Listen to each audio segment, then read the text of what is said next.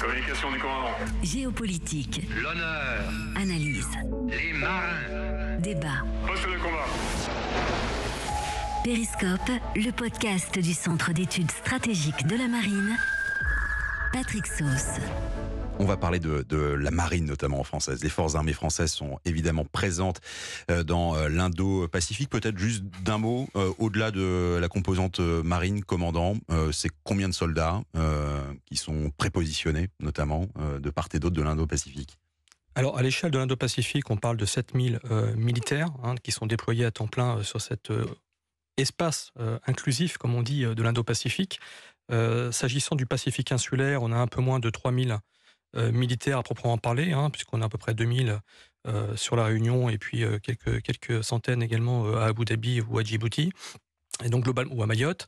Et le fait est que voilà, sur le Pacifique insulaire, il faut compter environ 3000 militaires avec des capacités hauturières existantes mais limitées, des Falcons comme je les évoquais, de type Guardian aujourd'hui, Falcon 2000 demain, qui auront des élongations et des capacités supplémentaires, qui vont permettre de faire un peu plus de surveillance et de reconnaissance. Et puis, on a aussi des, des, hélicoptères hein, qui permettent de faire du transport logistique à minima, où, et là, ça a été très utile pour les Vanuatu, comme je l'évoquais.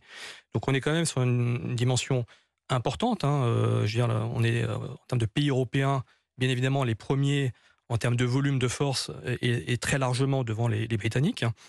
Euh, mais euh, évidemment, avec 7000 euh, militaires à l'échelle d'un espace qui est pratiquement la moitié du globe, on ne peut pas être partout. Hein. Je rappelle que la Polynésie française, c'est à elle seule de la taille de l'Europe. ce qui rappelle un petit peu les dimensionnements et le gigantisme, les, les élongations sous-tendues par une région comme celle-ci. Justement, le premier défi, et celui-là, il est immuable, quel que soit le changement climatique, c'est la distance. Euh, vous mettez en alerte un navire de la marine française dans le port de Brest pour partir à Papété, c'est quoi? C'est un mois pour y aller? Alors, pour aller euh, jusqu'à Singapour depuis Toulon, déjà, on est sur trois semaines. Donc, vous rajoutez effectivement une semaine à gauche, une semaine à droite, et on n'est pas loin des 5-6 semaines, effectivement, pour un transit euh, entre Brest, si on part de Brest, et puis Papeete. Donc, sauf à passer par Panama, et là, on peut effectivement réduire un peu le, euh, temps, mais globalement, il faut compter entre un mois et six semaines selon le trajet qui sera suivi. Donc on est effectivement sur des, déploiements qui sont, euh, qui sont longs, qui sont euh, fastidieux, puisqu'il faut aussi faire des escales, il faut qu'il y ait des points d'appui qui puissent nous permettre d'arriver au, bon endroit au bon moment, avec les capacités à bord qui sont suffisantes et, nécessaires. et donc, il faut être en mesure, effectivement, de, l'anticiper. ce qui ne répond pas nécessairement au temps politique et médiatique, hein, et ce qui sous-tend d'avoir un certain nombre de prépositionnements, ce qui et une démission des forces de souveraineté au-delà euh, de la capacité qui est la leur de gérer ce qu'on appelle l'action de l'État en mer et donc la capacité euh, de préserver nos intérêts dans nos zones économiques exclusives, c'est aussi d'être prépositionné euh, en matière de prévention et de réaction pour pouvoir faire face à toute éventualité sur le plan opérationnel. Pour venir un peu plus précisément sur notre thème, voilà, longueur, élongation même, pour avoir un langage un peu militaire, et des conditions qui vont changer. Euh, on le rappelle, l'océan Pacifique est nommé ainsi parce que Magellan avait trouvé que les eaux étaient calmes. Euh, si on fait parler quelques marins euh, sur les traversées du Pacifique, je suis pas sûr qu'il y ait exactement le même raisonnement. Mais avec le changement climatique, on, parle euh, de, plus de sel, de mer qui monte, de mer plus chaude, mais c'est aussi des événements climatiques plus difficiles. Forcément, vous avez plus de chances de tomber sur un cyclone lorsque vous avez un mois euh, de, traversée que lorsque vous êtes simplement sur la Méditerranée pour aller euh, notamment au large de l'Égypte. Comment on l'anticipe ça? Alors déjà, effectivement, que ça n'a pas été dit, je crois, tout à l'heure, mais au-delà des aspects de dilatation, d'élévation du niveau de la mer, de la mise à mal de la biodiversité et de la, des océans, il y a aussi cet aspect d'intensification conjuguée euh, des phénomènes météorologiques dits de catégorie 4 et 5, c'est-à-dire euh, cyclone tempête, hein, pour faire simple. Et, on l'observe. Hein, euh, moi-même, dans mes fonctions antérieures, j'étais amené à suivre ces phénomènes météorologiques et on pouvait constater qu'il y avait une intensification à la fois en fréquence et en, et en, et en, volume, j'allais dire, de ces phénomènes euh, dans cette région, à la fois de l'Asie, du Pacifique insulaire. Donc c'est un, un phénomène qui est déjà existant, qui va s'amplifier évidemment d'ici à la fin du siècle, euh, chemin faisant. Euh, bon, le fait est que pour répondre à cela, il y a deux choses. Déjà, il faut qu'on ait euh, une forme de, de, coordination avec nos partenaires régionaux, puisqu'on ne peut rien faire seul. Ça, il faut en être conscient. Nous, Français, on n'a pas la capacité de répondre seul à l'ensemble des mots MAUX de cette région. il faut être coordonné avec nos, nos, collègues et partenaires australiens, américains et, néo-zélandais, pour ne citer que, et être en mesure de travailler de manière concertée avec nos capacités respectives et de ne pas arriver en compétition, j'allais dire, sur un pays ou un autre. Donc ça, ça, a été plus ou moins bien fait lors des Tonga, comme je l'évoquais en janvier 2022. Mais il faut aussi que derrière, on puisse euh, tout simplement euh, avoir une disponibilité au matériel, un nombre de capacités qui soit en nombre suffisant. Bon, le fait est que le dimensionnement aujourd'hui euh, des capacités bon, est, ce qu'il est. le livre blanc va permettre une rénovation, un remplacement de l'ensemble des capacités de nos forces de souveraineté à un horizon de 10 à 15 ans, si on inclut ce qu'on appelle le remplacement des, des frégates de surveillance. Donc on aura des capacités rénovées, mais qui resteront en nombre constant. Euh, à la fin des fins. Donc on pourra faire de plus de choses en termes d'autonomie et d'élongation, mais en termes de, volume de force, je vais dire, on restera sur une tendance similaire. Donc euh, il faut faire avec ce que l'on a, euh, et une réflexion doit être menée considérant l'ensemble des enjeux sécuritaires liés au changement climatique sur est-on en mesure, avec les forces qui sont les nôtres aujourd'hui, de répondre véritablement aux enjeux qui sont ceux de demain? on parle notamment de ce qu'on appelle de batral, hein, de, de, capacités amphibies hein, qui ont été mise à mal dans les années, euh, dans les années antérieures, qui, qui n'existe plus euh, en Polynésie comme en Nouvelle-Calédonie. Il y a un projet lors de la dernière LPM qui fait état euh, effectivement de remettre des forces amphibies en place dans ces régions. Bon, c'est évidemment essentiel. Hein. vis-à-vis de ces enjeux sécuritaires liés au changement climatique, s'il y a des déplacements de population qui sont nécessaires parce qu'il y a une situation telle qu'on ne peut pas faire autrement, bah, aujourd'hui, à part avec quelques hélicoptères, on n'est pas en mesure de, de, faire ce genre de choses. Donc c'est extrêmement structurant euh, et il faut l'anticiper, puisque c'est, comme vous le disiez très justement, ce n'est pas quelque chose qu'on peut gérer au coup de sifflet. Euh, bref, euh, depuis la métropole, il faut qu'il y ait déjà des capacités qui soient déployées sur place, et donc il faut avoir un volume de force qui soit adapté. Je vais être encore plus matériel. Voilà, avec les eaux plus salées, plus, plus, plus chaudes. J'ai bien compris l'aspect stratégique, mais l'effet sur la coque, tout simplement, l'effet sur les infrastructures portuaires. Qu'est-ce que ça change, euh, ce réchauffement? Alors, le changement climatique, soyons plus précis. Alors, je, ne suis pas forcément euh, le, meilleur des spécialistes pour traiter de cela. Ce que je peux dire simplement, c'est que dorénavant, dans, l'architecture navale qui est, celle euh, menée par les industriels français, par la DGA, et coordonnée par la Marine nationale, on fait en sorte systématiquement que les frégates, en particulier, euh, ou les bâtiments de surface au sens large euh, puissent être l'objet euh, d'innovations technologiques inhérentes à leurs matériaux, à leur forme, à leur mode de propulsion, pour être exemplaires, j'allais dire, sur le plan environnemental et réduire la, partie gaz à effet de serre. L'autre aspect, je pense, qui est essentiel de garder à l'esprit, c'est que les mers se réchauffent. Et que les bâtiments n'ont pas été conçus pour travailler dans de telles conditions par le passé. Donc il y a effectivement, et ça c'est déjà pris en compte, hein, j'allais dire au niveau de, l'architecture navale, une, nécessité euh, de faire en sorte que les bâtiments de demain soient, euh, sur le plan euh, des équipements, adaptés aux eaux chaudes dans lesquelles on sera amené à travailler demain. et donc ça, c'est quelque chose qu'il faut anticiper, parce qu'un bâtiment, c'est sur un cycle 10 à 20 ans.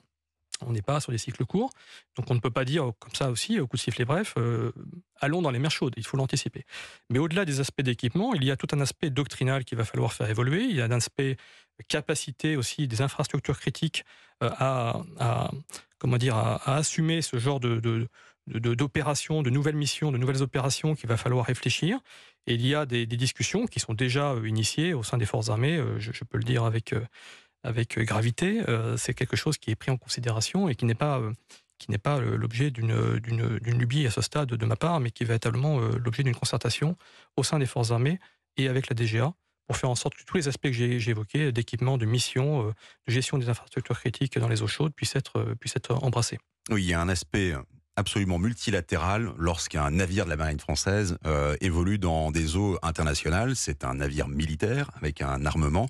c'est aussi une ambassade flottante et qui, et je reviens vers vous, Géraldine Géraudot, est, ça peut être par les armes, mais aussi par le droit, est chargé de faire respecter un certain nombre de, de, de règles. Est-ce que la France, par ses navires ou euh, par sa, diplomatie, peut essayer de euh, mettre un peu, euh, je dirais, d'huile dans ce combat de fauve entre la Chine et les États-Unis. Encore une fois, le droit sur lequel on essaie de s'appuyer, est-ce que ça peut, ça peut suffire? On n'est plus une puissance d'équilibre. Je crois qu'il vaut mieux être extrêmement franc par rapport à, ça. Mais est-ce qu'on peut essayer justement de, oui, de mettre de l'huile dans les rouages? Parce que ça, ça grignote en ce moment.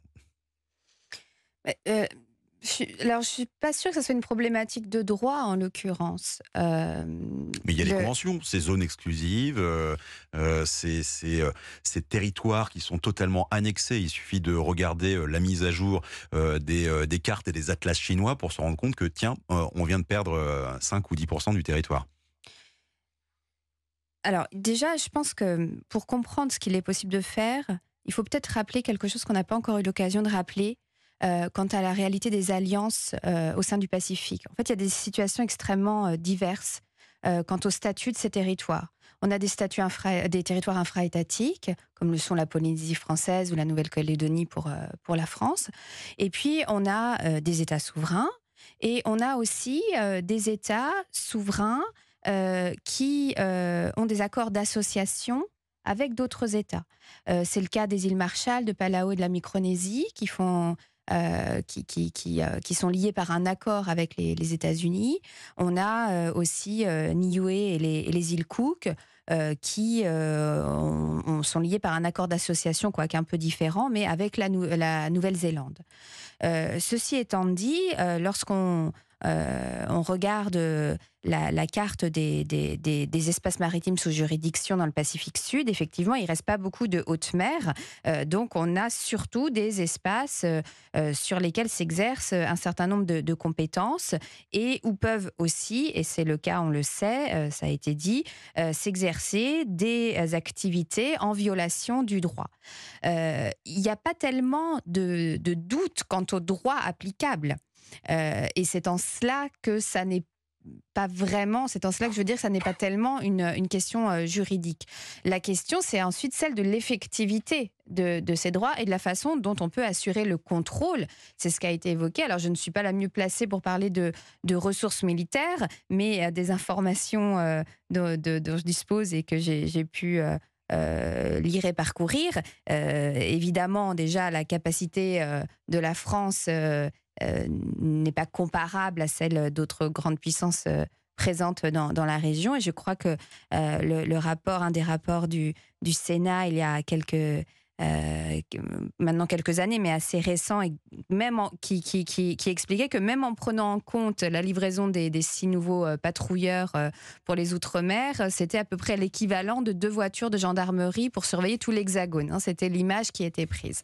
Donc c'est la- c'est- vrai qu'on a là une difficulté qui surgit entre la reconnaissance de juridictions, de compétences qui peuvent s'exercer sur des espaces qui sont immenses et la capacité ensuite à euh, assurer la surveillance et le contrôle de, ces espaces qui, sont, qui correspondent à des superficies euh, véritablement impressionnantes. Après, euh, commandant, c'est un petit peu comme la polémique qui avait eu lieu sur est-ce qu'on est capable de tenir un front de 80 km si la Russie venait chez nous à terre? Dans le Pacifique, nous ne sommes pas seuls. On est euh, au cœur d'alliances, vous l'avez déjà euh, évoqué, même l'Indo-Pacifique. Oui, alors euh, je ne sais pas si on fait un, dézoom sur l'ensemble de l'Indo-Pacifique, mais déjà pour parler du seul Pacifique insulaire, effectivement, on n'est pas seul, comme je l'évoquais, on a des, des structures multilatérales déjà existantes, que ce soit en termes de HADR, c'est-à-dire en termes d'assistance humanitaire euh, liée à une catastrophe naturelle, comme c'était le cas encore une fois au Tonga ou au Vanuatu, donc l'accord France hein, que j'ai déjà évoqué, on a euh, les accords de Pacific Quad euh, qui permettent effectivement aux Australiens, Nouvelle-Zélande, aux Américains et à la France de se coordonner en matière de soutien aux différents États du Pacifique insulaire en matière de, sécurisation des pêches, de trafic et de contrebande de toutes sortes. Il y a certains pays qui effectivement avancent plus ou moins de manière unilatérale, mais, la France, elle, fait en sorte de toujours avancer d'une manière inclusive. Alors, euh, ça fonctionne, ça ne fonctionne pas, ça dépend aussi du calendrier politique des uns et des autres, ça dépend euh, d'un certain nombre d'aspects euh, et très conjoncturels, mais, globalement, il y a quand même une forme de satisfecit sur l'organisation de ces structures-là. Maintenant, le fait est que la France, comme ça a été évoqué très longuement, n'a pas des capacités militaires en nombre suffisant de toute façon pour être autonome et pour être en mesure de gérer euh, les, les difficultés des uns et des autres. Donc on est euh, dans l'obligation de travailler avec euh, nos partenaires et nos alliés de, de la région, qu'il y ait eu AUKUS ou pas, il faut qu'avec l'Australie, on continue de travailler. Ça a l'air d'aller mieux, mais là, vous le disiez, c'est du politique aussi. Oui, mais je pense qu'au niveau de la marine, à proprement parler, bon, AUKUS évidemment a été, a été une surprise stratégique, hein, pour ne pas dire plus, mais le fait est que sur le plan de ce qu'on appelle les activités du bas du spectre, hein, c'est-à-dire euh, à la fois euh, la sécurité maritime, les, aspects euh, soutien en matière de HADR, ou alors tout ce qui traite du ravitaillement de la Terre Adélie, parce qu'on a des points d'appui via la Tasmanie pour aller effectivement avec nos capacités dans cette région. On a toujours effectivement cette interaction qui existe avec l'Australie, comme avec la Nouvelle-Zélande. Et donc, en dépit du fait qu'il y ait eu ces, crispations politiques, j'allais dire que les activités du bas du spectre ont continué. Et, c'est tant mieux. Bon, le fait est que, encore une fois, on ne peut pas faire sans, selon moi, considérant les capacités qui ont été mentionnées. Et pour reprendre les termes de Mme Giraudot, effectivement, c'est un terme qui, qui, ressort assez régulièrement, mais on parle pour la Polynésie française, considérant les frégates et les patrouilleurs mis à disposition, de l'équivalent de 3 à 4 en fait, hein, navires, véhicules de police pour le territoire métropolitain si on le rapporte à la taille de la Polynésie française. Donc en fait, on ne peut pas tout faire déjà dans nos propres territoires. Et les états-majors tels qu'ils sont structurés dans ces, dans ces, euh, dans ces états-majors que sont ceux de la Calédonie ou de la Polynésie française à Papeete euh, sont dimensionnés essentiellement aujourd'hui pour euh, gérer finalement l'action de l'État en mer dans nos propres territoires et sur euh, nos zones économiques exclusives. Il est très difficile, à la fois en termes de ressources humaines, à la fois euh, de, ressources capacitaires, aujourd'hui d'aller au-delà de ces propres euh, zones économiques exclusives, si ce n'est pour des besoins très ponctuels liés à des assistances militaires, humanitaires, euh, liées à des, euh, cyclones, à des tempêtes, euh, qui nécessitent une intervention de la part des partenaires que sont l'Australie, la France et, la Nouvelle-Zélande. Peut-être juste un, dernier mot à propos de cette action de l'État en mer, parce que au moins il y a quelque chose sur lequel on, sait faire, c'est tout ce qui est l'accès sanitaire, humanitaire. Il y a eu un certain nombre d'exemples avec d'autres armées, enfin ou d'autres armes. comment ça se passe l'action de l'État en mer depuis la Polynésie ou la Nouvelle-Calédonie Qu'est-ce qu'on peut faire parce que vous allez le rappeler sans doute en deux mots aussi, euh, ce qu'est l'action de l'État en mer qui est euh, sous la responsabilité du ou en ce moment de la Première ministre? Alors effectivement, l'action de l'État en mer, c'est une approche inter-administration et interministérielle de fait euh, qui, a été mise en place dans les années 80 et qui permet en fait au niveau des préfets maritimes, pour ce qui est du territoire métropolitain ou de ce qu'on appelle les commandants de zones maritimes, dès lors qu'on parle des territoires ultramarins, de coordonner l'ensemble des administrations qui ont une compétence maritime pour faire en sorte effectivement de, répondre aux différents enjeux, aux différentes menaces, aux différentes actions qui sont menées dans notre zone économique exclusive et dans nos zones territoriales. Il s'agit encore une fois des problématiques de pêche, des problématiques de contrebande, des problématiques migratoires. Et euh, évidemment, dès lors qu'on parle d'aspect migratoire, parce que euh, euh, le changement climatique impose ou sous-tend des déplacés climatiques à terme, cet aspect de l'action de l'État en mer sera prépondérant. Et notre organisation euh, qui est euh, original, puisqu'on est euh, globalement les seuls à avoir une telle organisation dans le monde, hein, va être une force et va nous permettre d'être plus efficients, j'allais dire, pour faire face à l'ensemble des enjeux de, réfugiés climatiques, de déplacés climatiques, mais aussi par rapport à ces enjeux de, pêche qui vont s'accentuer dans les prochaines décennies et, auxquels il va falloir répondre. Avec des capacités satellitaires certes, mais aussi des capacités d'intervention et donc des moyens type, type aéronef ou, ou, le bâtiment de surface tant de fils à tirer sur euh, euh, vraiment ce sujet euh, de, du Pacifique. Alors l'Indo-Pacifique, le Pacifique Sud, les États insulaires du Pacifique Sud et la France dans, dans tout ça. Ce sera l'occasion de vraiment d'y revenir dans d'autres épisodes euh, de, de Périscope. En tout cas, le premier épisode de la saison 2 euh, s'achève. Je vais remercier très chaleureusement les invités, ceux qui ont essuyé les plâtres de ce premier épisode. Ils s'en sont très bien sortis. Euh, Géraldine Giraudot, merci encore d'être venue ici. commandant Jérémy Bachelier également. Et puis, on salue depuis le, Canada avec les, les 6 heures de décalage horaire. Élie Clé qui nous a apporté son, son éclairage. Je vous le rappelle, comme pour la saison 1, eh bien, cet épisode de Périscope est euh, disponible sur toutes les plateformes de podcast. À très bientôt.